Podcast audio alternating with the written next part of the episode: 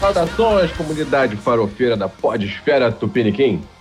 Tá começando o Farofa 29. Eu sou Léo Tricolor e hoje a gente vai falar sobre viradas de página. Vou explicar. Em entrevista recente à revista britânica Classic Rock, Bruce Dixon falou sobre o Metallica e o que ele considerou coragem para arriscar. Abre aspas. Iron Maiden, Judas Priest e Pantera chegaram numa encruzilhada onde tiveram a chance de realmente dar um passo além. Mas nenhum de nós teve a coragem de fazer isso. O Metallica teve. Eles merecem crédito já que agarraram a oportunidade, aceitaram o risco e merecidamente colheram os frutos. Ele ainda coloca o Metallica e essa coragem como responsáveis por elevar o metal a um novo patamar. E aí, a gente já pegou um detalhe da fala dele. Coragem para arriscar. Arriscar? Arriscar o quê? Por que tem que ter coragem? Né? Afinal, é jogo arriscar? Vale a pena virar a página? Vale virar essa página e guinar a carreira por uma outra direção? É isso que hoje eu e os farofeiros de plantão vão discutir aqui e trocar essa ideia para você ouvir. A música que abre o episódio é Swan Song, do Sunstorm. É a terceira faixa do álbum Afterlife, desse ano, 2021, e é o álbum que marca a estreia de Ronnie Romero nos vocais, substituindo o lendário Jolene Turner, que foi o lead singer da banda ao longo de toda a sua trajetória até aqui. Ou seja, é uma banda que também está virando a página e começando de novo, muito embora a sonoridade do Sunstorm não tenha se modificado muito com a chegada de Romero. Mas antes de eu apresentar os nossos farofeiros de hoje, segue a gente nas redes sociais e dá aquela moral, arroba Farofa Rock no Twitter, Farofa RC no Instagram, no Spotify e no Deezer. No Spotify e no Deezer, além do podcast, a gente tem os perfis. Nesses perfis, para cada episódio que a gente fez, a gente fez uma, também uma playlist para você acompanhar e ouvir todas as músicas às quais a gente faz referência ao longo da, da conversa. Né? Como eu sempre digo, a gente fala de muita música aqui. Às vezes você não conhece, às vezes né, nunca ouviu, às vezes ouviu que é só ouvir de novo.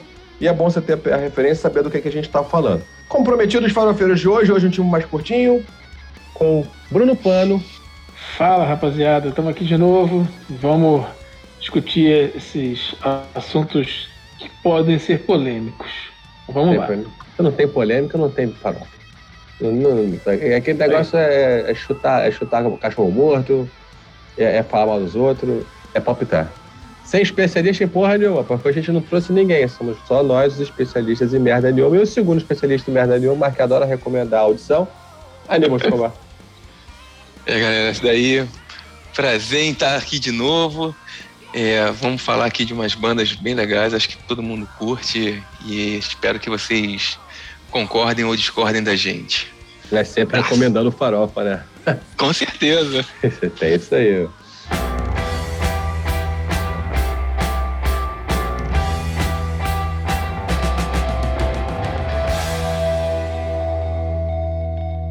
Como o Bruce Dixon comentou recentemente, até, achei até surpreendente da parte dele falar isso, né? Que ele viu no, no Metallica uma coragem que o Iron não teve de virar a página e tentar coisas diferentes. O Bruce até comenta muito que ele gosta muito de rock progressivo, que, ele, né, que, o, que o Iron poderia ter. É, eu, eu, aí eu entendo que, né, que ele pensasse em ter elementos mais progressivos nas músicas ou tentar outros, outras fórmulas, outros formatos que a banda não, não tentou. É, mas ele bateu palmo para a coragem do Metallica. Não fica muito claro nessa entrevista se ele gosta do resultado que foi o Black Album. É, ele diz que ele gostou da iniciativa, que achou corajosa, que os caras meteram a cara e, e, e fizeram acontecer algo completamente diferente que mudou não só a carreira, como o patamar de reconhecimento do Metallica, né? A gente tem hoje uma série de músicas daquele álbum ali que são parte da, da discografia fundamental da história do rock. Mas aí a pergunta que eu quero lançar para vocês nesse começo é um pouco essa, assim.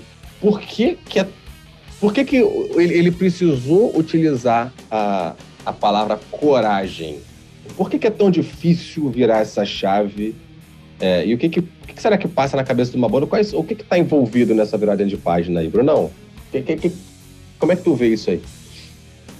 Rapaz, é um. Realmente, como o Bruce falou, é um ato de coragem, porque se você tem uma banda que está começando, que está buscando espaço, eu acredito que é, é mais fácil você é, é, mexer com as suas influências, adquirir coisas novas e mudar o seu som em busca de um, de um reconhecimento.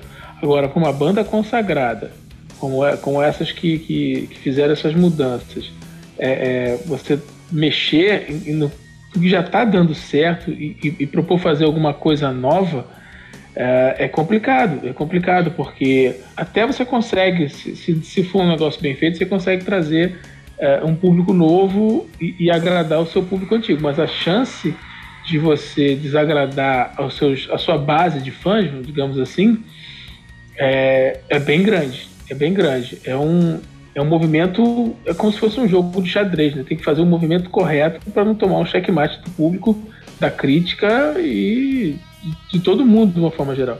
É, e eu acho que assim, é, é, isso, isso, isso que você falou, é, acho que talvez seja o elemento central na, na conversa toda, porque essa questão do. Eu estava até conversando com uma amiga, eu comentei isso no episódio dos álbuns do mês, que veio o do, o do Iron, né? Que veio o, o Senjutsu. Né? conversando com ela, falei assim, ela assim, ela é fã do Iron, que é o inferno. Inclusive, assim, ela é tão fã do Iron que quando eu trabalhei no Rock in Rio de 2000, 2001 como estagiário do Rock, eu ficava na porta das coletivas. Eu falei, ó, galera do Rock in Rio, alô, atenção, pessoal, pessoal, não, não me processa. Eu falei, Daniele, finge que você é jornalista. Você vai fingir que você vai levar o crachá de jornalista e você vai me falar que você é de um veículo qual que eu vou te colocar para dentro. Ela ficou na primeira fila da, da, da, da, coletiva do Iron Maiden lá. É de tão louca pelo Iron que ela é. E aí ela tava falando assim, pô, eu perguntei, e aí, gostou do Senjutsu? Ah, gostei, Léo, mas porra, os caras continuam fazendo a mesma coisa que sempre fizeram, é sempre aquele som. Isso veio de uma fã. Eu imagino quanto seja isso complicado, eu já vou, já vou lançar pro, pro Aníbal quanto seja complicado, porque é uma questão de identidade, né? O cara, né, o, o cara ele, ele monta uma linha e ele, ele precisa ser reconhecido pelo que ele faz. Né? Essas modificações, essas mudanças, elas são, elas são importantes, elas são interessantes, mas é como você falou. Cara, ele tem que mudar, mas ele tem que mudar até um determinado ponto que ele consiga ser reconhecível também. Imagina, daqui a pouco, super mal comparando, ou então super exagerando a coisa, imagina o Iron faz um álbum que é a cara do Red Hot Chili Peppers. Mas aí Não. foge um pouco da essência da banda, né, cara? Eu acho que até nessas mudanças que a gente vê das bandas, eles tentam guarda, é, manter um pouco da essência, e a gente vê muito isso assim. É, é tudo uma questão mercadológica, né? A gente achar que o cara tá ali simplesmente fazendo o que ele quer para as pessoas ouvirem o que ele tá fazendo, né? O que ele gosta de fazer, assim, é meio uma utopia, né? O cara tá ali para tentar vender o produto dele. E quando a gente analisa essa questão de mudar de fase e tal, eu acho que a banda ela pensa muito nesses aspectos que o Bruno falou, né? Da base de fãs que eles têm mas eles pensam também na base de fãs que eles podem ganhar. Eles pensam no trabalho que eles estão fazendo, mas ao mesmo tempo você mudar de uma certa forma que você, como o Léo falou, você perder a identidade da banda. Você, tipo assim, você está ouvindo e você não sabe muito bem o que, que, que aquela banda está fazendo, entendeu? E a gente fala até do Metallica, né? Que foi o carro-chefe do que chamou a gente aqui. Que, que os caras faziam um tipo de som e no Black Album você vê nitidamente que é um álbum comercial. Não, mas é, que é tem, mas, mas é que Não estou dizendo outra... que seja ruim. Não, não, eu não tô. Eu não, acho, eu, eu... Não, eu nem tô entrando nessa discussão do se é bom ou se é ruim, é. não, Animal. Desculpa te cortar. A questão toda é que, assim, é, é, é eu acho que, é, que assim... Eu acho que são escolhas de mercado. Então, eu acho que tem, tem um pouco... Eu acho também, assim, é, óbvio, né? A gente não tá aqui, a gente não, não tem nenhum músico que pode discutir com a gente para falar, mas eu acho que tem tem margem para a gente especular para os dois lados. Né? Você, você, tem, você tem a margem, obviamente, pensar no mercado né? E, e, e, e, dar esse passo. Isso você pode ver de duas formas também. Porque pensar no mercado é, é, é relativo, por quê? Primeiro, porque dando um passo errado, se você não der o passo certo, você pode perder quem você já tinha e você pode não ganhar quem você quer ganhar. Então, você tem, você, você tem, tem que saber... Você tem uma bem fácil é, é você mudar.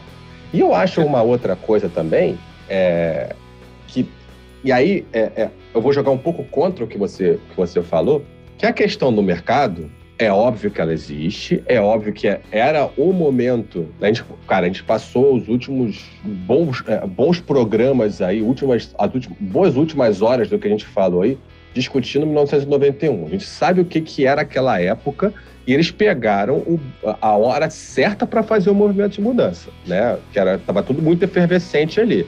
Eles, a gente falou muito na, agora nesse álbum, nesse episódio do User Illusion, como o momento era propício para divulgar em massa mundialmente e ainda ditado pela indústria é, um álbum, uma composição, um hit, etc, etc. Então, a, o momento foi perfeito. Mas eu acho também que a gente pode, a gente tem que levar em consideração, de repente, o gosto dos caras. De repente, e aí, novamente, eu não estou entrando em metálica aqui, né? Falando mais uhum. genericamente. Daqui a pouco, os caras eles estão ouvindo coisas que faz eles se perguntarem, tá?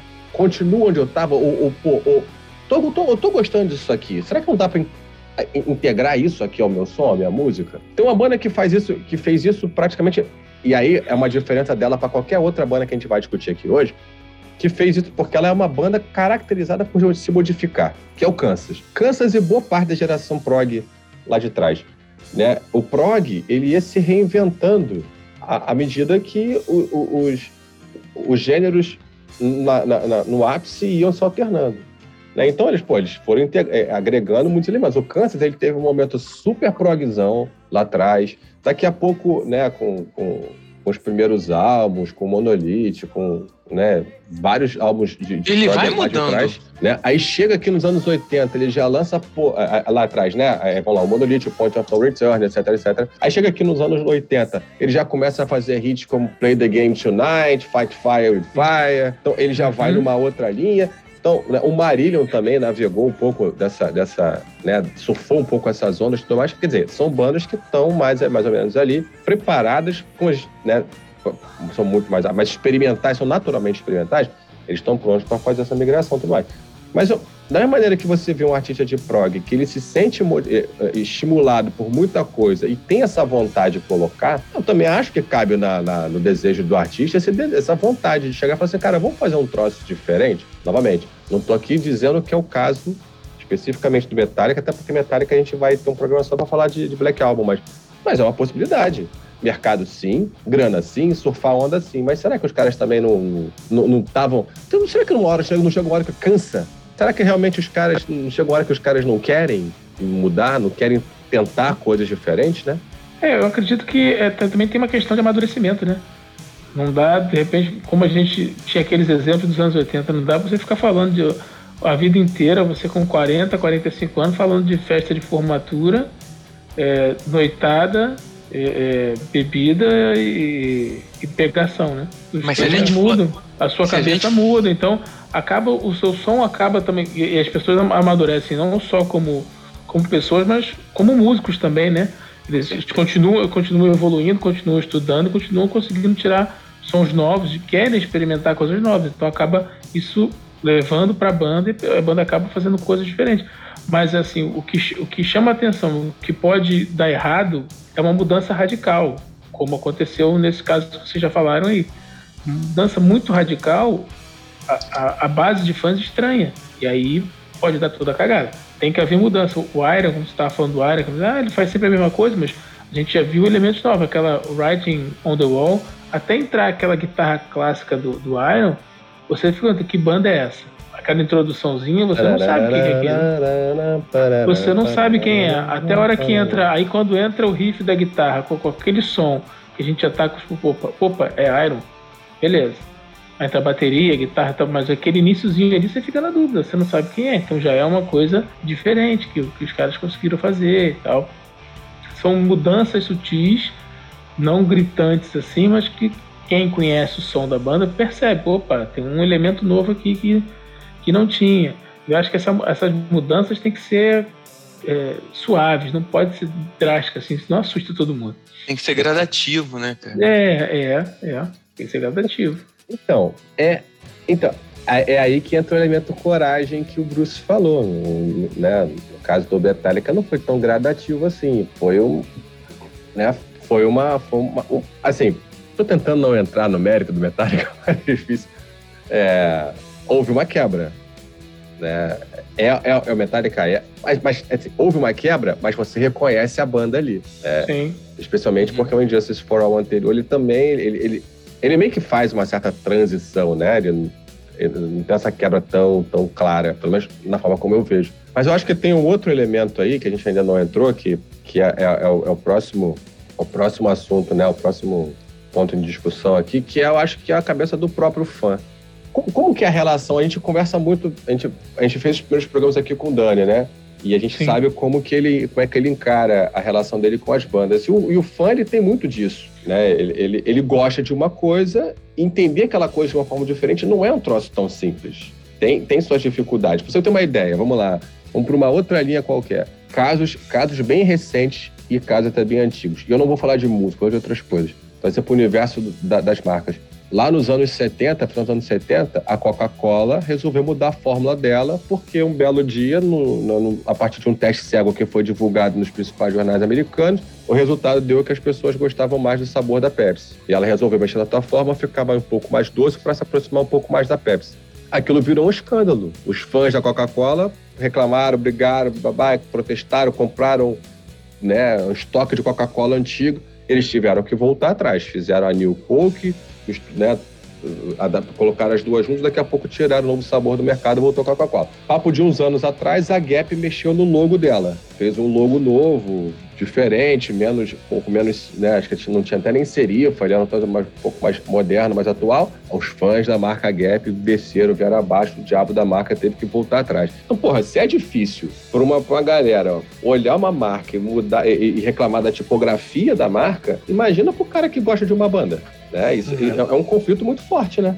Eu acho que parte muito também da, da relação que as pessoas estabelecem com, com as bandas, né? E com as músicas. A gente, eu não sei quem foi que comentou num dos últimos programas, e é, uma, é um mantra que eu mesmo uso para mim, que música é o tipo de parada que mais se aproxima daquele, de, de, de, do conceito de máquina do tempo. Você consegue reviver os seus momentos a partir das músicas que você escuta. Acho que foi até você que mesmo comentou, não foi, Bruno? Deve ter sido. Né? Você consegue reviver os momentos, passar por aquilo. Sim, música sim. É um que, que, que toca muito no seu íntimo, né? Não é um troço que é simples assim. Manda lá. Não, o que eu estava lembrando é o seguinte, estava falando dessa, dessas mudanças, um exemplo que eu, que eu lembro, eu tinha um amigo que era fanático pela Legião Urbana. O cara adorava a Legião Urbana, na época Renato Russo estava vivo ainda, inclusive. E, e quando teve a, a transição do Quatro Estações para Legião Urbana 5, que foi quando começou a fase mais depressiva do Renato, acho que foi quando ele descobriu que estava doente e teve problema lá com o companheiro dele que acho que morreu. Enfim, as músicas do 5 são mais, são mais densas, são mais depressivas, são mais para baixo. Dali para frente começou a, a, coisa do Legião mais, mais para baixo. Cara, o cara detestou o 5 e ele parou de ouvir totalmente. Ele não quis mais saber dali para frente da banda, ele, ele ignorou. E ele ficou só com, com, os, com os quatro primeiros álbuns, que era o que ele encontrava ali de representatividade para ele. O que tocava ele eram aquelas músicas. Dali do 5 em diante, ele abandonou completamente a banda. Porque ele não aceitou um pouco daquela mudança. E não foi nenhuma mudança né? tão, tão. É, não foi uma mudança tão assim. enorme. Só as letras ficaram. As músicas ficaram mais, um pouco mais lentas e ficaram mais. As letras mais sofridas, né? Mas não conversavam mais com ele, né? De, não tinha mais aquela energia, não tinha mais aquela veia contestadora, era um troço muito mais olhando para dentro do que Exato. olhando ou protestando contra algo que acontecia lá de fora. Exatamente. Ele é como se, como ele se sentia, como se tivesse sentido traído, né? Que assim, a, a, banda, pô, essa banda não é a banda que eu gosto. Pô, o cara agora não, não critica mais o governo, o cara não faz mais crítica social, o cara só fala de depressão, de sentar na praia e ver o sol e e é só o vento lá fora, entendeu? É, não, não me representa mais, né? Ele não me representa uhum. mais, ele não fala mais por uhum. mim. E aí Essa você... é uma questão importante, cara. É a representação que o cara sente na música que ele tá ouvindo. Sim. Se ele percebe que isso, tipo, acabou ou diminuiu, ele começa a perder o interesse naquilo, cara. E nisso que é importante o, o artista, às vezes, é, ter essa percepção, né? De que se a mudança que ele tá tendo está impactando de repente o estilo melódico ou o estilo de composição, é, a, a, a, mensagem que ele está passando. Porque às vezes você consegue manter a mesma mensagem com uma melodia diferente, com um estilo diferente, um pouco, né, mudando alguma coisa, mas você, você sabe que a tua a tua característica principal está sendo mantida ali naquela música, ah, né? A sua identidade, né? Exatamente. Estilo, sua personalidade está sendo mantida. Isso. Cara, tem um, um o, o, Michael Switch do Striper, eu acompanho o Striper há muitos anos. É, E ele, toda vez que ele, que ele vai gravar um álbum, que ele vai começar a compor um álbum do Striper, ele entra na internet e pergunta para os fãs o que, que os fãs querem ouvir do, álbum, do novo álbum do Striper. E o vagabundo responde, vai, eu quero isso, quero aquilo, o cara pede o novo To Hell With The Devil, o, o novo Soldiers Under Command, que são os álbuns mais, mais famosos, o cara quer, quer que ele faça aquilo de novo. E ele pega aquilo e usa de, de, de inspiração, né? para fazer um álbum que o, que o pessoal gosta e de certa forma acaba agradando porque também já é uma banda que hoje não vai crescer uma base de fãs é num nicho uh, uh, ali num segmento bem restrito que é um white metal uma coisa meio gospel meio evangélico né mas é um metal evangélico que, que transcendeu esse, esse, nicho nos anos 80 e conseguiu Chamam de white é, rock usar, né? rock é, white, é, né, white metal rock cristão white, né white metal. é white metal ele chama de white metal mas então ele tem aquela base de fãs ali e ele não tá, acho que ele não tá muito interessado em, em pegar uma galera nova. Ele tá interessado em manter aquele pessoalzinho ali, faz, que faz aquele showzinho para para 1.500, 2.000 pessoas no máximo e vai ganhando o dinheirinho dele. Isso e, que eu ia falar. É, e ele, e ele faz. Ele, ele, compõe de acordo com o que o pessoal quer ouvir.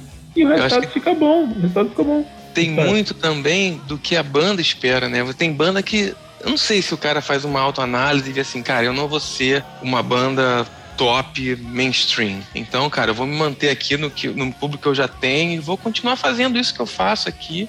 E, e você, faz, e, você... É, e faz sem pressão, né? O cara faz isso, por prazer. Exatamente. Mas continua sempre naquele nicho. A gente vê bandas que a gente vai falar hoje que mudaram né, que viraram a chave, assim, que eu, que eu vejo, que acho que a gente vai conversar daqui a pouco, que eu, na minha opinião, ganharam um destaque a mais na mídia. Entendeu? Ganharam um destaque a mais na, de marketing, do, do próprio som que eles, que eles estavam fazendo, né, do alcance que eles tiveram. É, no mercado em função dessa mudança. A gente nem entra no critério se é bom ou ruim, porque isso vai do gosto subjetivo de cada um. Mas a gente analisa os fatos que foram que essas bandas começaram a vender mais, começaram a fazer mais shows com mais gente, né, em maior quantidade, a partir do momento que eles começaram a se adaptar nessas mudanças. Né? A gente vê principalmente no final da década de 70 até 1982, 83, você tinha um estilo preponderante. De 83, 84 para frente, você tem uma, uma virada de chave no estilo de rock, principalmente se você olha Estados Unidos e Europa, você vê que, que mudou drasticamente. E isso vai até 91, quando o grunge vem e dá outra mudança na, na percepção que as pessoas tinham do, do rock, né? Da, do tipo de música. Que é o que a gente vai, vai tratar aqui. Que é isso que acaba sendo assim um diferencial, eu acho, para essas bandas, porque eu, eu vejo que assim que o cara conseguiu mudar e conseguiu muitas vezes melhorar e ampliar a, a, a base de fãs que ele tinha, que começaram a conhecer o trabalho anterior deles, que não tinha talvez tanto alcance assim. Você, tava falando, você tinha falado um pouco antes de surfar na onda. É, um exemplo, lá no final dos anos 70, na época da disco music, o Kiss fez I Was Made for Loving You, que é um, um disco music. É uma música de rock, mas com todos os elementos da disco music que estava mandando no, no mercado naquela época. Ele deu uma surfada na onda ali, né? Bebeu um pouco daquela fonte ali para fazer a, a música, né?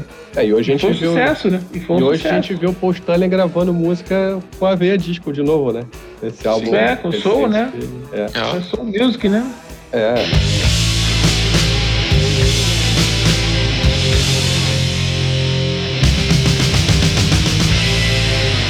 A gente tem um, um, um, exemplo disso, e acho que a gente aí já, já pode começar a falar de banda, que é o White Snake, né? White. Snake, e, e, a gente, e nesse caso a gente tá, tem também essa relação do tipo, é, rompemos e, e, e, não rompemos. O que, que era melhor antes ou depois? Que o White Snake ele vai até ali 83, por aí, 84, com, com o Martin Birch, né? Fazendo os álbuns deles. É, se não me engano, acho que é, chega no, no, no Slide It In, ele tem uma versão britânica e uma versão americana. É, é quando ele vai para o mercado americano e aí o som dele muda completamente. Quando ele muda de gravadora. Ele vai para EMI, Geffen e ele muda. Até então ele gravava, ele gravou cinco seis álbuns lá com a Sunburst Records E aí em 84 ele grava o Sliding já com a EMI, com a Geffen, que é aí que o cara explode nos Estados Unidos. Foi duas vezes platina. Engraçado. E aí dali mudou completamente o, o, o, estilo do cara, da banda. Né? E se não me engano, já é no slide americano que vai com o John Sykes, não é isso? Eles que ele já, já grava faixa com o John Sykes. E muda completamente o estilo de, de música. Daí para frente, ele vai pegar. Acontece muito, é uma fase. O White Snake ele faz muito isso. Eu sei que tem gente que não gosta. Ele começa a pegar músicas de álbuns anteriores gravados. O, o som do White Snake lá atrás era um rock mais clássico, mais bluesado, estilo de Purple mesmo, né? Bem a cara do Martin Birch ali, aquele rock britânico dos anos final dos anos 70, com Deep Purple, Rainbow, aquele pessoal ali, ele faz um som muito assim, com as guitarras mais marcadas, mais duras e tudo mais ele vai para o mercado americano e adapta o som do White Snake para o mercado americano, que acaba virando um mercado mundial. Ele sai da bolha da Europa e vai para o mercado mundial. E aí ele pega aquelas músicas que ele gravou lá atrás, pô, deve ter uns 200 versões diferentes aí de Here I Go Again, Here I Go Again, In the Still of the Night, Cry in the Rain. Tudo isso eles gravaram e regravaram algumas vezes. Full for Your Loving. Tudo isso eles fazem de novo. E aí você vai ter a mesma coisa. Você vai ter gente que acha muito mais legal White Snake de 84 para frente. Você vai ter gente que. Eu lembro, cara, eu lembro, eu lembro claramente isso. Época de Orkut, tá? Eu tô falando de tempo para um caralho atrás. Eu participava de uma comunidade de, de rock, assim. Né? Eu cheguei a ver um maluco é, comparando é, competência de, nessa, nessa comunidade, competência, comparando a competência do Rich Sambora e do John Norum, do, do Europe. Do John Norum e do Kim Marcelo, do, do, do, do Europe. Nessa mesma comunidade, tinha um cara que o cara passou gritando com o resto da comunidade inteira que, para ele, nada do que o White Snake fez depois que abandonou né, esse rock mais bluesado europeu e assumiu o rock de arena mundial, nada prestava. Para ele só prestava o que era o, aquele rockzão europeu dos anos 70, 80. É, eu gosto, eu gosto mais do slide em inglês, do, do, som. Não, então, o White Snake eu redescobri. Eu, vou me perguntar, pô, Léo, o que, que você prefere do White Snake? Eu prefiro de 84 pra frente. Eu também. Pô, eu prefiro o Sleep of the Tongue, eu prefiro o, o, White Snake, é aquele 87, né? Que a gente chama de 1987, mas é o White Snake, né? Uhum. É, eu gosto, eu gosto do, do, de alguma coisa do Rested Heart, né? Eu gosto muito do White Snake daí pra frente. Mas a gente vai vai ouvindo, né? E eu conheci o White Snake a partir daí, né? Eu conheci o White Snake com Give Me Your Loving, conheci o White Snake com, com Love and No Stranger. Aí você, e você fica com aquilo na cabeça. Se houve uma coisa diferente, você. Aquilo, aquilo é estranho. Eu lembro que eu comprei o Saint Sinners lá na década do final, no, no, no, nos meados dos anos 90. Eu dei para uma amiga minha que eu achei uma merda. Mas não é, eu só não, eu só não tava imerso naquele tipo de som. Hoje em dia eu escuto o Sinners, eu acho muito legal. Né? O Gambler eu acho muito legal. É um outro né?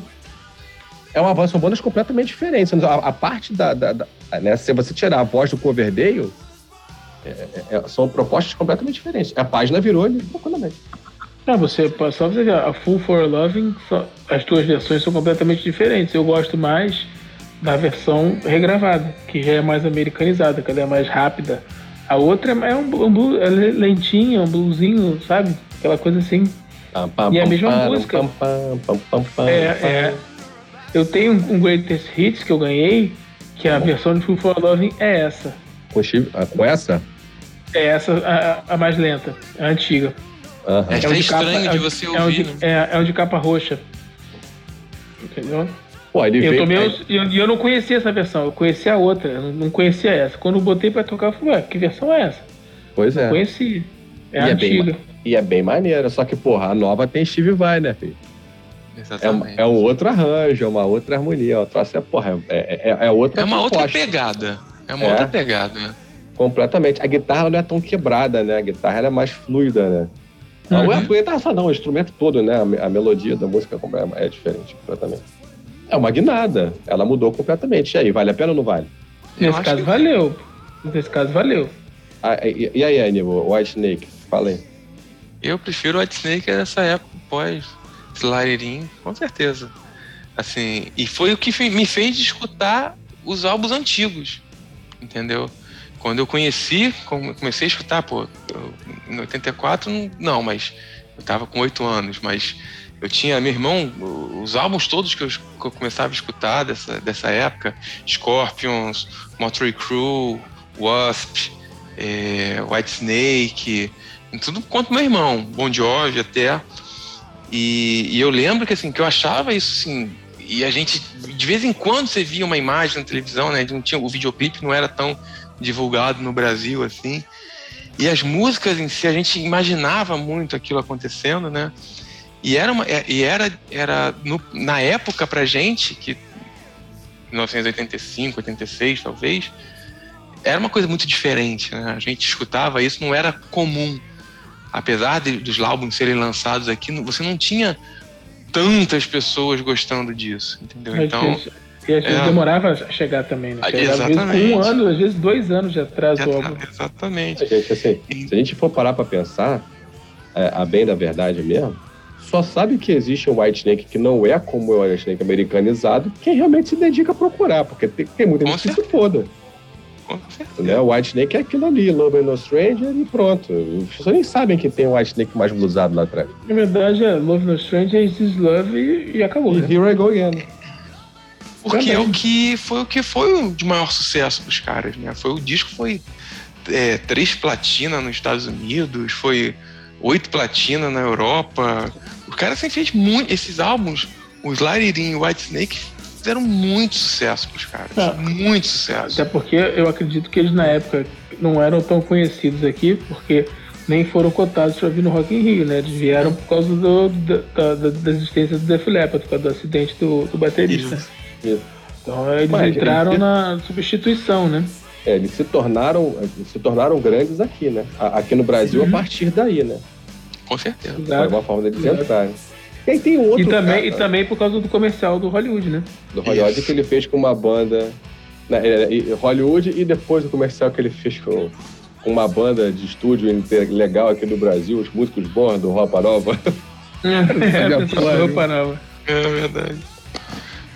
E aí tem Mas vai outro... entregar a idade da gente, hein, cara.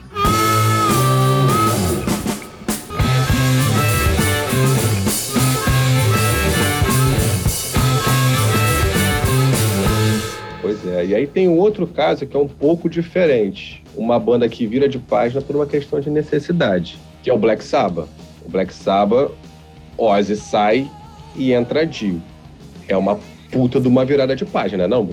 Sim, você sabe que, é, na verdade, essa entrada do Dio no Black Sabbath não era uma coisa que é, tinha sido prevista, né? Na verdade, com a saída do Ozzy e o, o, o Geezer Butler também estava com problema, uh, em casa, com a família e tal. E era o principal compositor, é ele, né? Da, da, uhum. da banda. Então o, o Tommy Iommi vai encontrar o Dio para trabalhar com ele num projeto solo. O Tommy queria fazer um disco solo, queria que o, disco, que o Dio cantasse para ele nesse disco solo.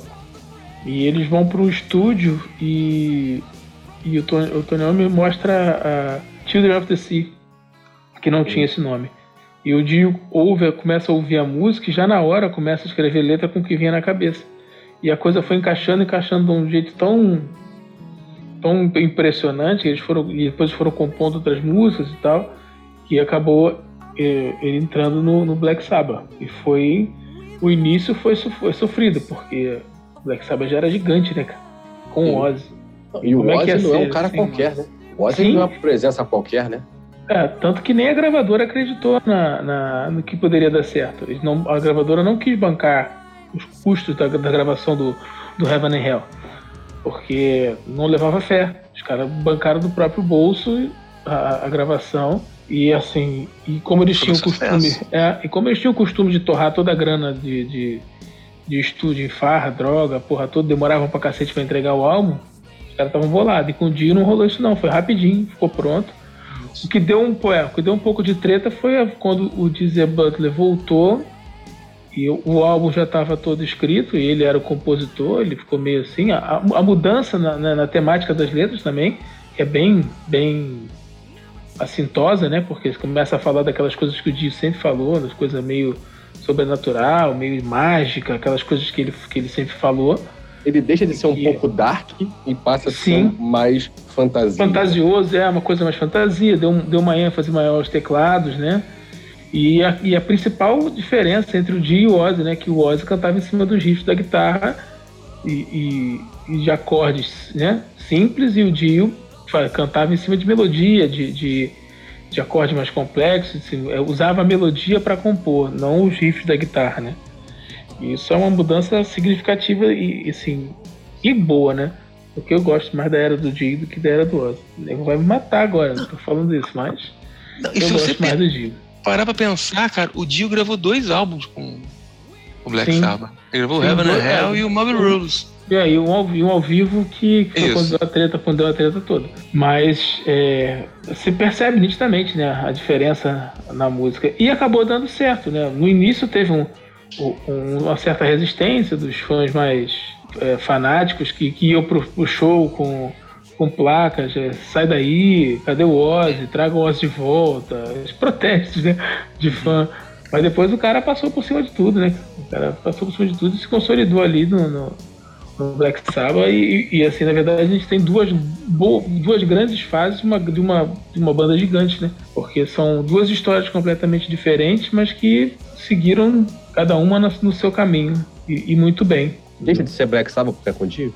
Não, de maneira nenhuma. Eu acho que não, de maneira nenhuma. Muda o, o som completamente Uh, tanto que depois o Bill Ward não, não, não, gostou, que ele era o mais próximo do Ozzy, ele saiu fora. Logo depois que o álbum foi gravado, ele, ele saiu fora. E o, o a, as linhas de baixo de, de Heaven and Hell foram gravadas pelo Geoff Nichols, que ficou como tecladista, né? Ele, ele que criou as linhas de baixo de Heaven and Hell. O, o Dizzy só veio, quando voltou no, pra banda, ele gravou. Mas não criou nada. Ele não criou praticamente nada do Heaven and Hell. Porque ele estava fora. Ah, mas, assim, cara, mas o, o Tony Iommi tava ali, né, cara? tava. tudo bem, tudo bem. Tudo bem, não é, não é, não é a mesma coisa. Você tem uma mudança significativa com a troca de um para o outro. Você já citou muitos elementos que funcionam nessa troca. Primeiro, o Dia era um puta do artista, completo pra caralho. O cara compunha assim, com uma naturalidade incrível. Ele tinha a forma uhum. dele de trabalhar, ele era muito profissional. Até os últimos dias dele, todo mundo sempre falou muito isso do Dio. Enquanto o Ozzy é, é, o, assim, o, o, o, o Dio, ele era um criativo pro, trabalhador para caralho, dedicado, artista mesmo. O Oz é um criativo porra louca, um criativo criativo, sacou? É, é, é acaba, de repente, é mais, é mais primitivo, né?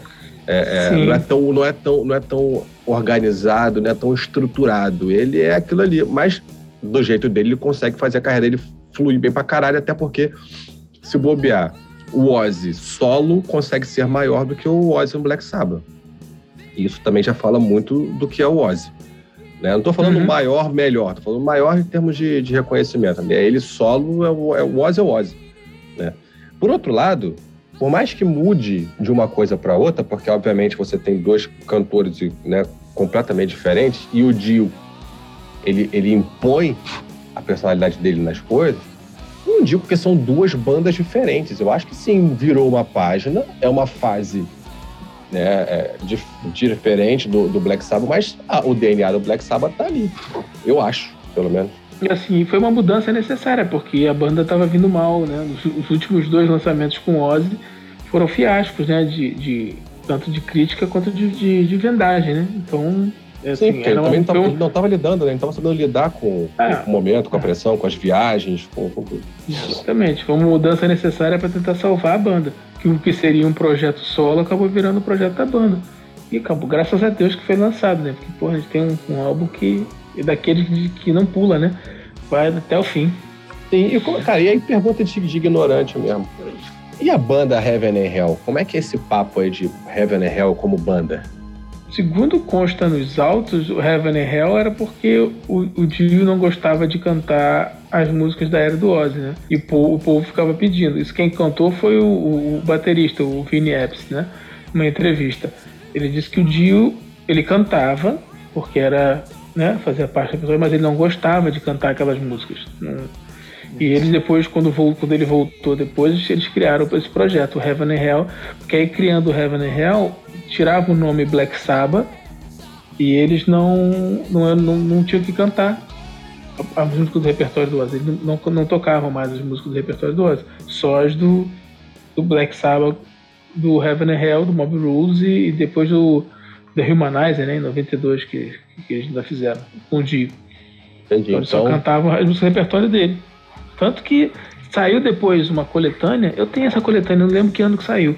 A gravadora lançou, é Black Sabbath, é, The Dio Years. Até uma música inédita, se não me engano. Então, assim, Entendi. assim, tem só uma coletânea com as músicas da época do Dio. Mas no final das contas era Black Sabbath barra, né, slash Heaven and Hell, né?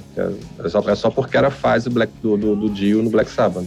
E aí se viu que realmente era melhor abrir e começar de novo, cada um do seu, do seu, do seu lugar, fazendo o seu som. E teve mais autonomia para fazer o som dele no tempo dele, o Black Sabbath também, então... Acho é, e ele foi... É, e ele seguiu, né? Ele, ele, ele encontrou o, no, o Randy Rhodes, né? Que fez os dois primeiros álbuns dele que são bons pra caralho, todos os dois, tanto o Blizzard of Oz e o Dire of Madman. Eu gosto muito mais desses álbuns solos do Oz, do Oz do que alguns álbuns do, do, do Black Sabbath com ele.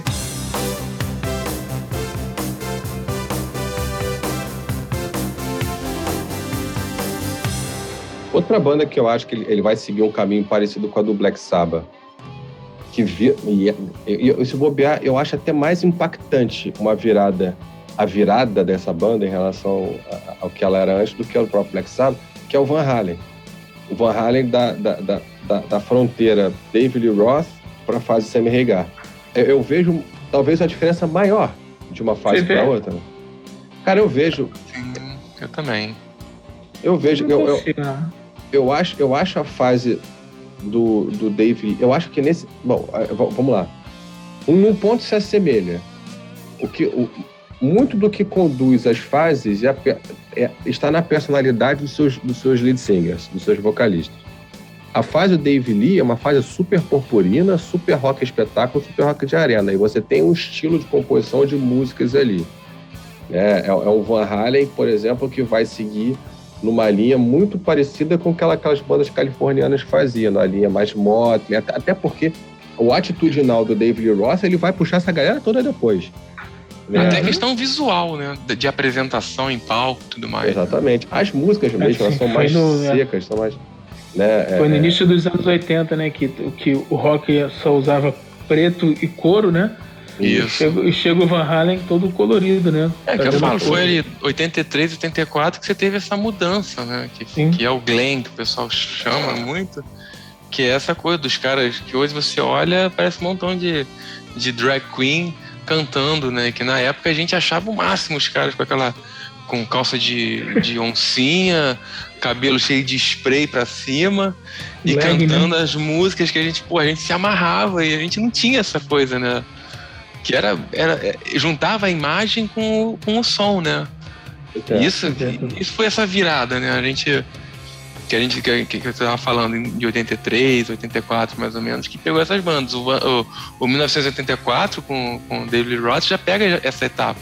Você vê o clipe do Jump, do, pô, é completamente blanco aquilo dali, cara. Apesar dele ter uma sonoridade que busca um pouco um rock mais clássico, em alguns pontos um, um, um blues mais com rock pesado, que já muda um pouco depois com 5150 do com com Sammy Hagar você vê que tem essa, essa, essa mudança já no Van Halen do, do, do, é só, do Diver Down pro 1984. É só você ver o teclado. O teclado. Também. A entrada do teclado em Jump, ali já mudou tudo. É, mas, mas eu, não, eu não percebo tanta mudança. Desculpa, Léo, te cortar. É, eu não percebo tanta mudança de sonoridade na troca do, do David Roth pro Sammy. Eu Sério? não, não vejo. Não, Cara, eu vejo demais. Eu, percebo, eu vejo muito. Se você pegar. Não, não vejo tanta, não, assim. Mas tem, eu sei que tem. Você percebe? Eu acho que talvez a mudança maior tenha sido na, na, na temática abordada pelas músicas. Eu acho que nas letras. Eu acho que na sonoridade também, cara. Eu, eu, assim, eu, eu, vamos lá. É, que é a próxima banda que a gente vai falar. Eu vejo, eu vejo o, o, o Van Halen com a troca de vocalista fazendo uma mudança muito semelhante ao que o Bon Jovi fez no New Jersey para o Keep the Faith. É um som diferente, é um som menos, menos super party e é um som mais Ele é diferente. Ele, ele mais é sóbrio, fã, seria mais, mais sóbrio? sóbrio. Mais, é, mais, assim, não tô dizendo que ele não é um som feliz, que não é um som pra cima, alto astral, não. Mas ele é uma outra pegada. Ele não é porra louca. Ele é um som mais trabalhado, ele é um som, né, uns arranjos mais estruturados, né? Que... Até mais sóbrio. Você, você usa outros instrumentos, você começa a usar o piano com muito mais presença. Você ele tem, é mais tem, melódico. Você, você tem mais variações, os álbuns são mais dinâmicos, você não tem mais ou menos aquele, aquela mesma pegada o tempo inteiro. Né? Uhum. Você, você é capaz de fazer uma, uma Love Walked In no mesmo álbum que Dreams, que vai ter também é, aquela é, Why Can't This Why Be can, Love? Why Can't This Be Love? Aí depois você ainda faz o, o When It's Love e, e Pound Cake e, e sabe, as músicas são mais variam mais dentro de um espectro maior, né, e, e, e mais trabalhados, né, o, o, é, larga um pouco aquela coisa que eles são mais adolescente, mais tipo porra louca, vou fazer tudo aqui, vou sexo, drogas, rock and roll, tô aqui para checar minha perna e dar mortal e, e, e dar abrir elástico no ar e vou não que o Samir Regar não fizesse isso, mas eu vou para uma linha de ombreiras e um som mais variado. Né? Eu acho que tem uma variação de som. É, tanto que é, aí a gente vai voltar no episódio de 91, que a gente falou que o Guns foi uma boa, uma, um bom meio de caminho para o som glam, a transição do glam para o grunge. Eu acho que o, o Van Halen ele só faz essa boa transição da morte do, do glam pro grunge porque ele já estava se preparando para isso desde que o Sammy Hagar entrou. O, o, o, álbum do Van Halen que cruza a era do grunge, eu não sei se é o For Unlawful Carnal Knowledge ou se já é o não. Balance. Não, é o For Unlawful. O Balance é, é, é, o, é Balance de 96. 95. Balance, 95. Balance 95, 95 já estava. Então, então é, é de 91. Então foi o último grande, foi o último grande álbum do, do Van Halen, porque depois teve só aquela coletânea. Aí vem aquele com, com o Gary Cherone, umas músicas ou outras com, com, com o Sammy, com, com o David Lee, até, até aquele álbum de 2012 lá, que, que pois é a é. volta, né? Pois é, então foi o funk, mas antes do funk ainda tinha. O, o 812. Feito... É, exatamente. E o 5150. Sim. Né, que, que já estavam ali, já estavam. Não, tinha, tinha, tinha, mais até. Ou não? Não, são esses mesmo. São esses dois, são esses né? quatro. Ele gravou quatro álbuns. Quatro, quatro, né? O When It's Love é desse, desse. Como é que é o. É o... Eu, eu não sei se é do, do 812, eu acho. Isso, exatamente. O 5150 não. É do primeiro não, álbum dele. Não, o 50 é, é Why Can't This Be Love. Exatamente. E Love Walks In. E Dreams. Yeah. Mas é, eu, eu, vejo uma mudança Dream, muito Dream já, Dream, Dream já é uma coisa mais parecida com Jump. Mas, você, mas é muito mais. Eu acho o Chocolate ela é, muito mais trabalhada. Tra... Com certeza. Não, também. trabalhada, mas eu falo assim, a sonoridade se lembra um pouco ah, tá. o tecladinho. A pegada, né, que você diz. A pegada, é, que, a pegada. É que o teclado ele, ele acaba sendo usado de uma forma um pouco diferente, né? Nas duas fases. Sim, é, é, é um teclado mais. É, que não, é, não tá tanto na cara, né? Porque a, a Jump começa com ele, né? E a, a, a, Dreams não, a Dreams já tem a, tem a banda toda e, e ele tá fazendo harmonia ali embaixo. Exatamente. Não tá tão, não tá tão no, na cara. No Jump ele tá mais. Na Jump ele tá mais escancarado, né? Ele é, ele, ele uhum. é protagonista, né? Exato, exatamente. Engraçado que, que eu tava vendo esses dias o. O Jeff Scott Soto, ele, ele, ele acabou, ele fez uma, ele, ele deu uma entrevista nessa na, na, na, Metal, na Metal Express Radio, em que ele fala, ele comenta o Van Halen do David Lee Roth, o Sammy Hagar, e aí a, a Ultimate Guitar, ela faz uma matéria usando um clickbait, dizendo que ele diz que o, que o som do Sammy Hagar cantando David Lee Roth, ele parece goofy, né, estúpido, estúpido assim, tipo... Pateta, né? É, bobo, bobo estúpido. E aí ele, ele fica puto, ele reclama com a, com, a, com, a, com a Ultimate Guitar, que não foi nada disso que ele disse, que eles fizeram um clickbait, que, que o que ele disse era completamente diferente, que ele, ele respeita muito os dois, né, a, o DNA de cada um, e que, e que ele, ele entende e respeita, gosta até da decisão do, do de não, de, de não curtir cantar as músicas do, do Dave Lee e tudo mais. Mas é engraçado como até hoje se é, no Van Halen isso é vivo, né? Essa comparação. Até porque eles, eles alimentam muito isso, né? O Dave Lee e o, e o Sunny Hagar, né? Tem sempre saindo, uma nota, sempre saindo uma notinha de um alfinetando o outro. Exatamente. Aí depois, aí depois essa notinha de que eu, eu não tenho nada contra ele. É, pois é. Beleza, eu sei que a gente é dessa geração, a gente viveu isso, né? Deixa de ser Van Halen porque é um ou porque é com o outro, ou vocês entendem que o Van Halen fez bem essa transição? Não, eu acho que até, eu acho que até que os próprios fãs do Van Halen entendem melhor do que os do Black Sabbath entenderam a saída do Ozzy e a entrada do Dio. Mas eu acho que Passou batido. Mas as fronteiras também são bem claras, né? Tem muita gente que prefere a época do Dave Lee e tem muita gente que prefere a época do, do Sammy. Né? Mas é justamente por causa dessa, de, do tipo da sonoridade, né? O, o, o Dave Lee Roth, ele tinha uma sonoridade diferente, né? A coisa assim mais... Parecia assim, quando você via, você, você via os clipes, né? Escutava uma coisa assim mais divertida, vamos dizer assim, né? Uma parada mais festa mesmo. E no, no Semi é uma parada assim mais tipo, cara, nossa história é essa, vamos falar sobre isso, a nossa mensagem é essa, uma coisa mais séria, mas sem perder a melodia. Que é justamente essa transição que a gente tá ali, né? 84, 85, que eles estão mudando um pouco. Se você for, for ver na, na, em verdade, os quatro álbuns que o Semi gravou com Van Halen foram os maiores sucessos do Van Halen. E depois vem o 1984. E que talvez o Jump seja a música mais conhecida do Van Halen. E que não é justamente da época do, do, do que foi os álbuns mais vendidos do Van Halen. Então, a gente fica nessa coisa, né? Tipo, Van Halen, Lee Roth, Semi Aga, tem o pessoal fala, ah, eu sou Tim Dave Lee, eu sou Tim entendeu? Eu sou, eu prefiro o Semi Aga, pelo estilo de é, música, pelo, pelas composições e tal. E até porque o álbum foi é, lançado no dia do meu aniversário, entendeu? Então fica toda essa coisa assim, que isso, hein? Então, é verdade. Eu tinha 10 anos quando lançaram.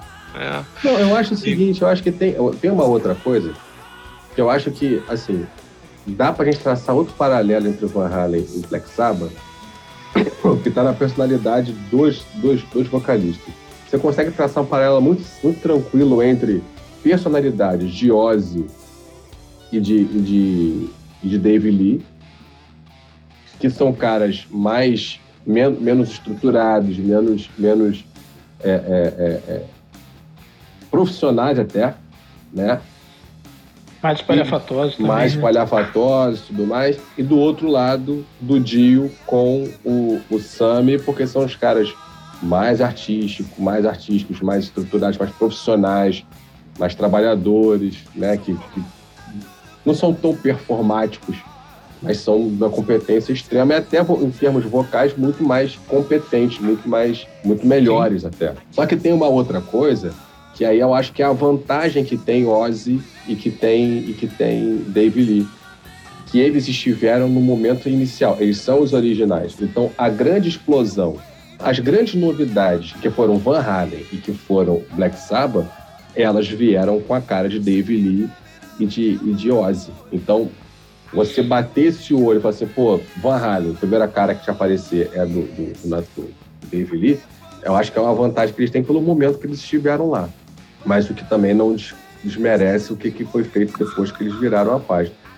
Eu acho que, pô, e aí por último, a gente já viu um, um caso, né, do, do, do, de uma banda que vira a página por uma questão de, de, mudança de mercado, de ampliação de mercado, sair do mercado europeu para o mercado mundial, o White Snake. Dois casos de banda que mudaram pela necessidade de trocar o vocalista, dado o desgaste que existia antes e como elas se transformaram em coisas diferentes. E agora a gente vai ver um caso de uma banda que mudou por uma questão de necessidade e talvez até de amadurecimento natural dos músicos.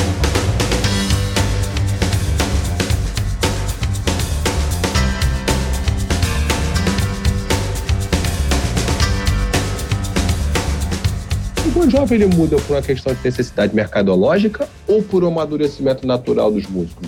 O Aníbal, o que você acha? Eu acho que um pouco dos dois, cara. Eu vejo.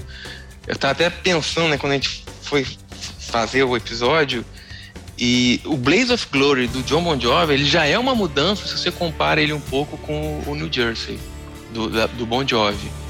E aí, e ele é uma. E o Keep the Faith é uma mudança ainda mais significativo quando você compara ainda com o Blaze of Glory com o, o New Jersey.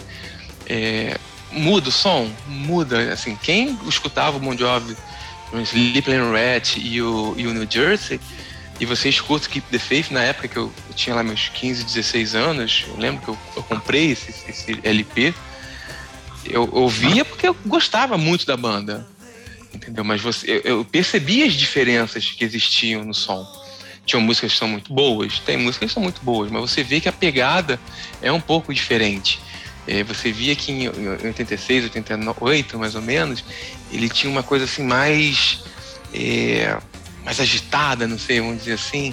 E em 92 eu acho que ele começa a compor é, de uma maneira diferenciada do que ele fazia antes. Eu não sei se vem muito por conta da, do Blaze of Glory, né, que ganhou um Grammy e tudo mais, do, do álbum solo do Hit Sambora. E isso vem essas mudanças junto com a mudança do grunge também em 91, que faz com que eles mudem o som. A gente tem muito essa percepção, né, que o grunge matou o rock, mas o grunge em 91, ele, ele na verdade ele deu voz para muitas outras bandas que não eram grunge de entrar no mercado. Você vê muito, muita banda de rock que não era exatamente do glam que a gente vinha lá da década de 80 e que ganhou seu espaço surfando a onda do grunge que meio que tapou um pouco esse rock mais festeiro que a gente tinha, entendeu? Mas eu vejo assim, eu vejo uma mudança clara do, do, do, do álbum do Bon Jovi. Ele até tem um, um, um documentário dele no, no, início, quando eles fizeram Keep the Faith, que eles falam, né, que a gente é, nós somos cães, cães velhos com roupas novas. Depois ele vem com These Days, e aí ele muda um pouco, ele, aí ele engata na mudança da chave e vem embora. Mas eu concordo que em 92 ele realmente mudou a chave mesmo. Ah, cara, eu quando ouvi quando ouvi a música que você fez, eu não gostei. Eu também não. E eu não gostei. E aí, como assim, como eu não tinha acesso ao álbum, eu meio que dei uma ignorada. Eu não ouvia, tocava na rádio, não tinha, não tinha o LP, não tinha nada. Aí isso foi um pouco antes do álbum sair, o álbum saiu em novembro. Em novembro? Foi 3 de novembro, se não me engano.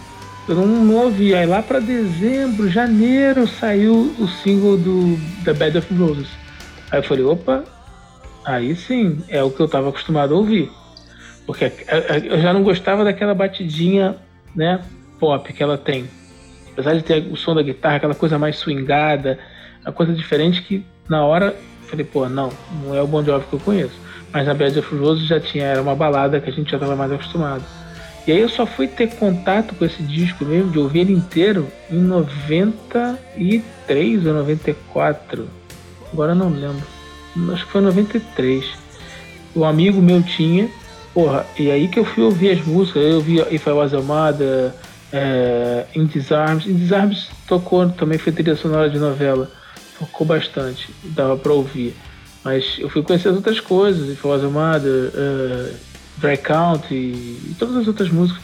E aí eu comecei a gostar, mas a música que eu até hoje não é muito minha das minhas preferidas, não. Se assim, estiver tocando, até fica, mas eu, normalmente eu pulo.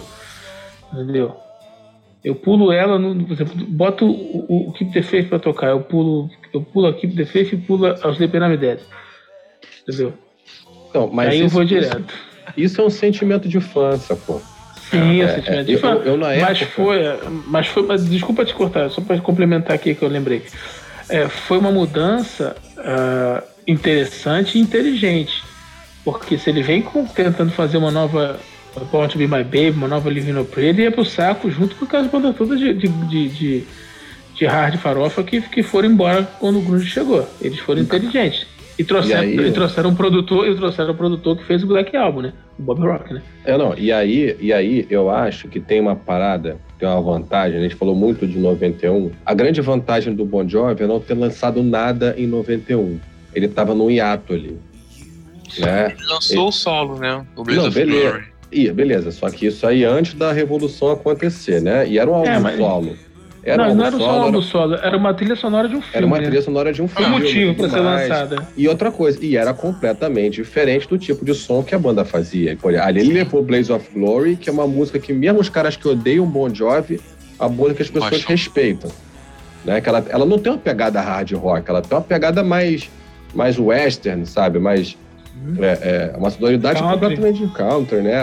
Mas, é, é, ele fez por Miracle, que é um outro, que é um outro lance. O álbum é completamente diferente. Ele vai numa linha completamente diferente. E aí, falando em Keep talvez, Faith... Hum. Talvez a única música que, se, se que remeta um pouco ao, ao, ao, hard é Never Say Die. E olhe lá. Sim. E olhe lá, porque eu já acho o, o Never Say Die mais próximo do que vem depois do que o do que veio antes, apesar de eu concordar contigo. Ela é mais uhum. agitada, ela tem, uma, ela tem uma batida mais, né, mais... É, o som, o timbre da guitarra lembra também. Isso, olha um pouco para trás. Agora, eu acho, falando em Keep the Faith, eu acho que apesar de você já ter tido uma mudança do John Bon Jovi né, pro Blaze of Glory, as músicas completamente diferentes, eu acho que o Keep the Faith ele chupa mais do trabalho que o Sambora fez com Stranger in the Style do que, do que o, o, o John fez com, Blaze of Glory. E eu acho que fazer o Blaze of Glory abriu a cabeça do John para incorporar elementos diferentes que o Rich trouxe no Stranger in the Style. Aí você faz, o, aí você chega no Keep the Faith. E a grande vantagem, né, voltando ao que eu estava comentando anteriormente, a grande vantagem do Bon Jovi foi não ter lançado nada ou não ter feito, seguido com a carreira da banda em 91, porque eles puderam olhar para os movimentos do cenário do rock de fora. Eles Sim. olharam de fora, eles viram tudo que estava acontecendo, beleza, tá na hora de a gente fazer a mudança. Vamos pegar e vamos, vamos trabalhar no rock. E eles foram numa zona super de segurança, tá? Porque eles pegaram um som que, pô, que é um rock mais cru, tem muita referência, muita influência de Rolling Stones ali no som deles. All Sleep When I'm Dead é, cara, é, Blame It On The Love of Rock and Roll é, é, é Rolling Stones. A primeira música do Bon Jovi que eu gostei e que eu sabia que era Bon Jovi, tava vendo Bon Jovi, foi I'll Be There For You. É, mas a música que me fez falar assim, caralho, essa é a banda, foi Keep The Faith.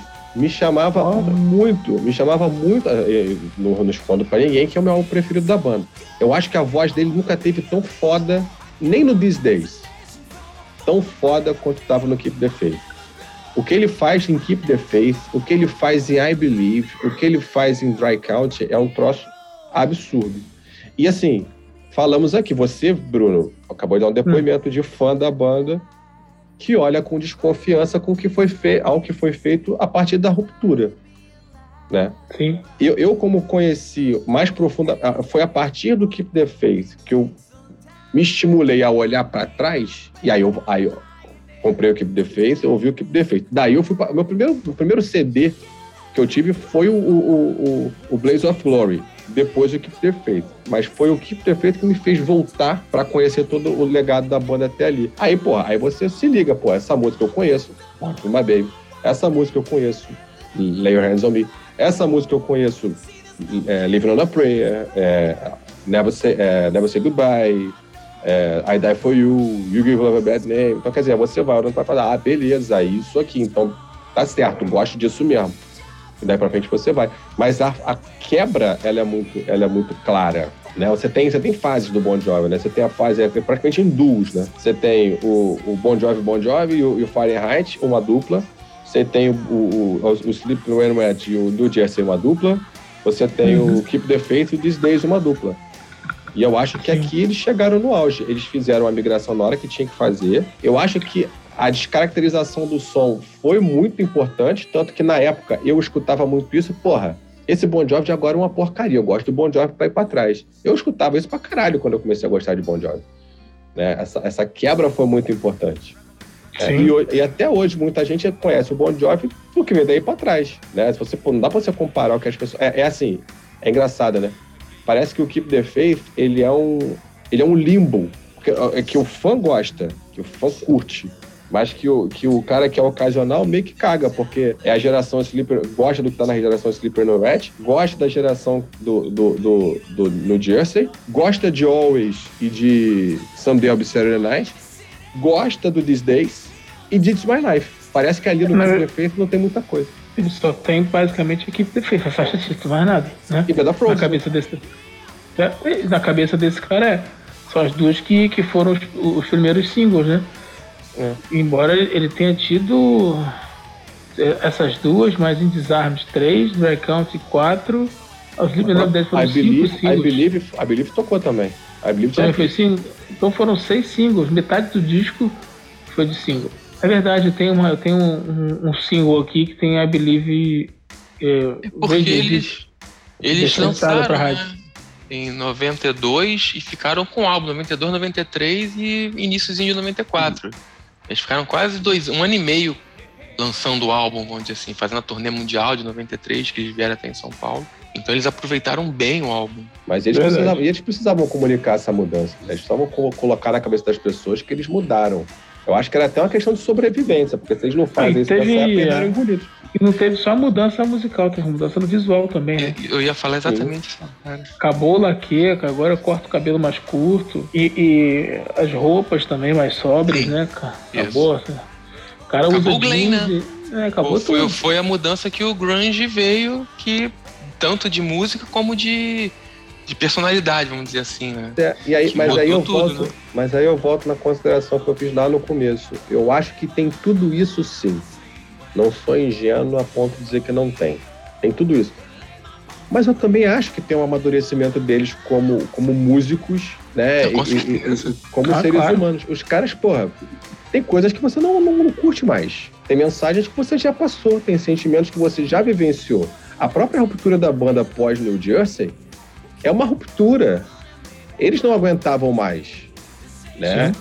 Não então, aguentavam eles... nem uns aos outros mais também. Exatamente. Quando eles voltam, eles já voltam com uma outra cabeça querendo outras coisas.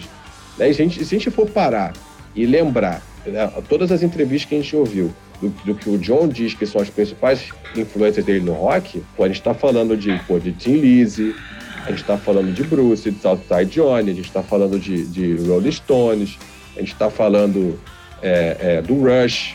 Ele fala que ele decidiu tomar banda depois que ele foi no, som, no, no show do Rush, que ele quis ser um músico. Então, cara, se você for pegar o som dessas cinco bandas que eu falei agora, nada se parece com o que o Bon Jovi fazia daí para trás.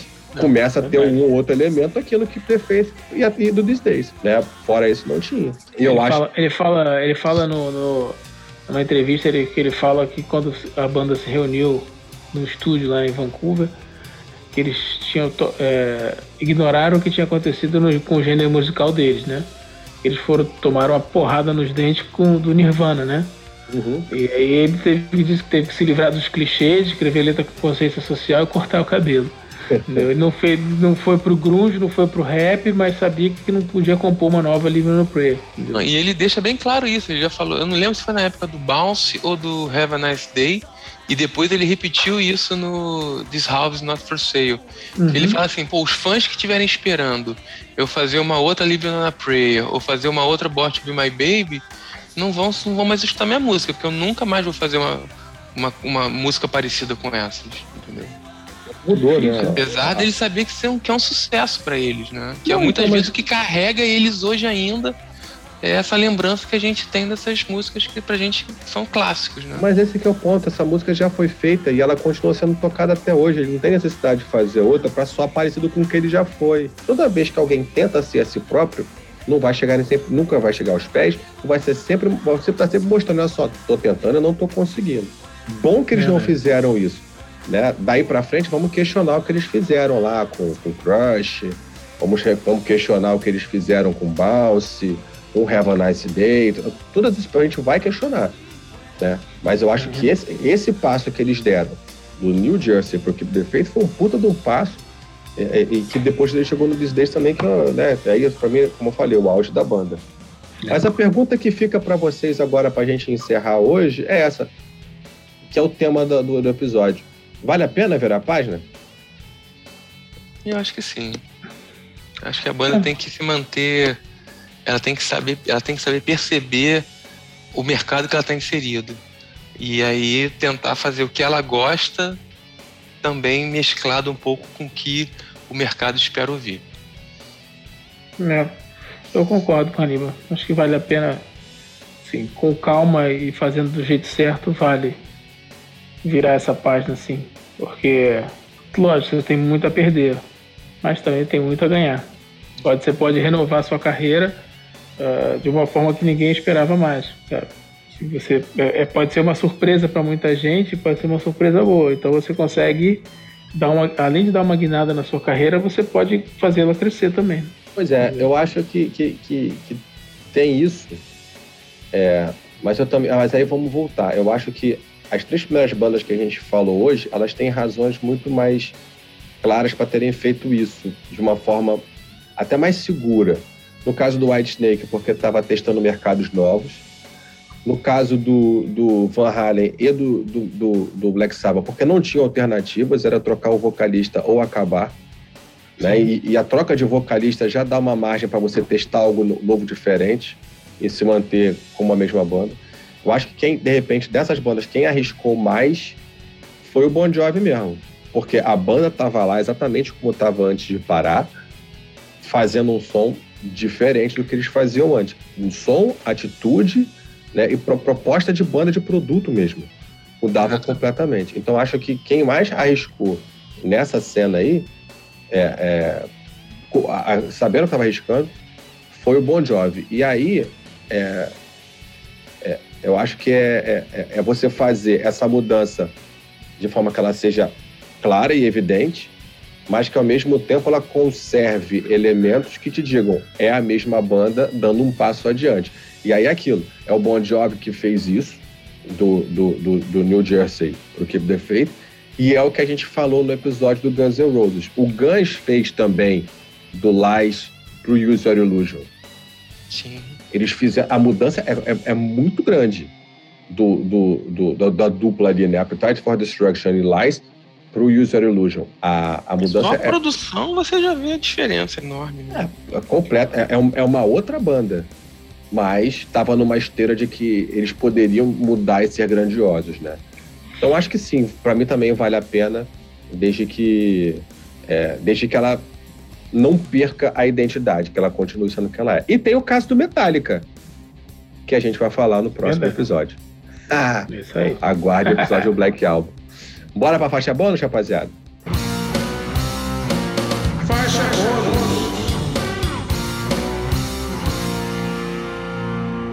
Já começa a faixa bônus aí, Brunão. Então vamos lá. Uh, hoje minha faixa bônus é um álbum velho, obviamente. Eu só indico coisa velha. é, foi lançado 30 anos atrás também, em 1991 é um álbum ao vivo do Poison chamado Swallow This Live.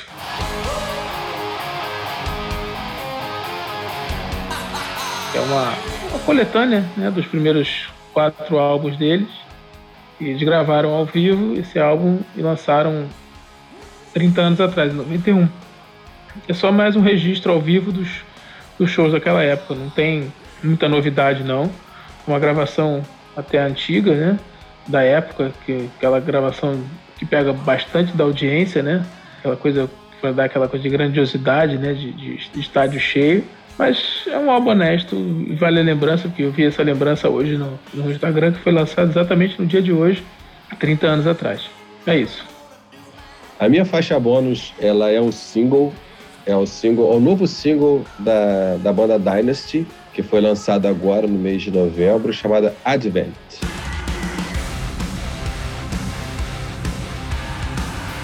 É uma música é, que é, é, até a Karina comentou que lembra ela Master Plan. Eu não consigo confirmar nem refutar.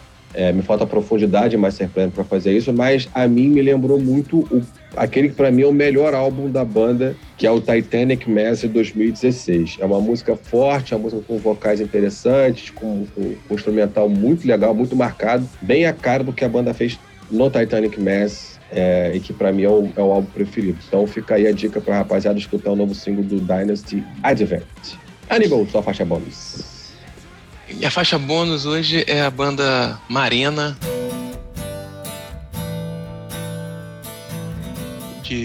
Caxias do Sul, Rio Grande do Sul. Ele já tem alguns álbuns lançados, mas o pessoal ouvia aí You Need to Believe. É um hard rock bem melódico que segue na linha do que eu sempre recomendo a audição. Então, Marena na faixa bônus hoje.